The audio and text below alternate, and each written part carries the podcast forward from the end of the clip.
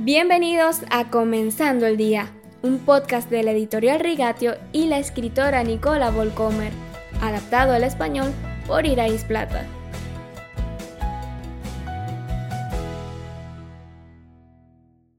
Queridos oyentes, les recuerdo que nuestro podcast quiere ayudarte con tu vida cristiana a mantenerte cerca de la palabra de Dios y a darte un impulso para aprender más de la Biblia y si te gustan nuestras reflexiones, no dejes de compartirlas con tus familiares, con tus amigos y con tu iglesia.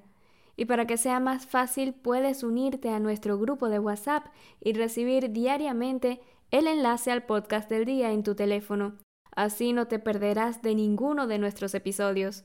Únete al grupo usando el enlace que aparece en la descripción de este episodio o escribe al más 49, que es el código postal de Alemania, más 49 1512 566 0697.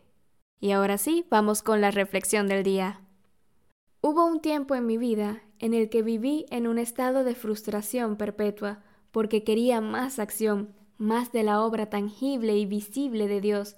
Siempre pensé, algo anda mal conmigo, o Dios realmente no me quiere porque experimento muy poco. Esa actitud Querer experimentar algo a veces puede llevar no solo a cristianos individualmente, sino también a congregaciones completas a un gran error.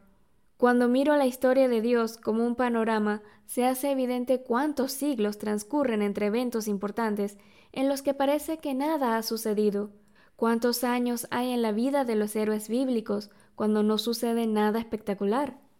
Y sin embargo, Dios sigue obrando, en medio de la vida cotidiana, en medio de la rutina. Mucho después de que termine la edad de oro de Judá bajo el rey David, sus canciones se han extinguido, el templo está destruido y la gente se ha dispersado.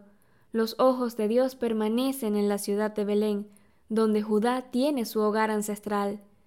Un día, un profeta poco conocido llamado Miqueas mira pensativo a este pequeño y discreto pueblo y de repente se le pone la piel de gallina, se siente abrumado por emociones turbulentas y dice, Pero de ti, Belén Efrata, pequeña entre los clanes de Judá, saldrá el que gobernará a Israel. Sus orígenes se remontan hasta la antigüedad, hasta tiempos inmemoriales.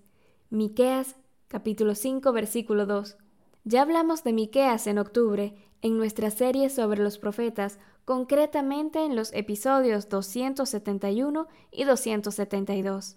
Miqueas no puede imaginar el alcance de lo que ve por un breve momento. Pasaron siglos antes de que Belén se convirtiera en el escenario del gran acontecimiento de la historia mundial. Y ese acontecimiento es exactamente el que celebraremos el próximo sábado, el nacimiento de Jesús.